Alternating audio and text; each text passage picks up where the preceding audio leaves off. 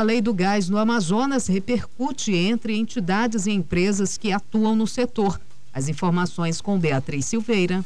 A nova lei do gás, aprovada pela Assembleia Legislativa do Amazonas, quer melhorar a competitividade do setor, atrair novos investimentos, ampliar o mercado, gerar empregos, renda e arrecadar impostos. Empresas e entidades do setor avaliam a medida. O Instituto Brasileiro de Petróleo e Gás destacou como positiva a aprovação da lei, firmando um marco legal na comercialização do gás natural do Amazonas. O estado é responsável por 13% de toda a produção do gás natural do Brasil. O objetivo é regularizar a distribuição de insumos e serviços comercializados em todo o estado. O colunista de economia da Band News Difusora, Marcos Evangelista, afirma que a quebra do monopólio irá gerar empregos em todo o Amazonas. Ponto positivo é a geração de emprego, uma vez que nós teremos aí vários plays, várias empresas participando da produção, da, da comercialização também, é, extração e comercialização, obviamente se terá aí dezenas de empregos. E isso é muito importante para a nossa economia, uma vez que no momento que você tem geração de renda, essa renda é aplicada ali na, na mercearia, é no mercadinho, é no borracheiro, ou seja, faz girar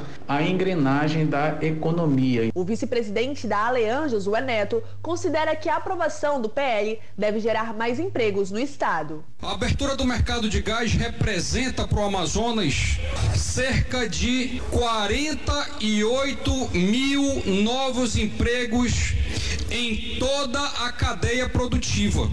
Nos próximos 10 anos, nós estamos dando um passo para que em muito breve o Amazonas possa exportar o gás natural. Esse tema foi tratado nos últimos 22 anos nesta casa.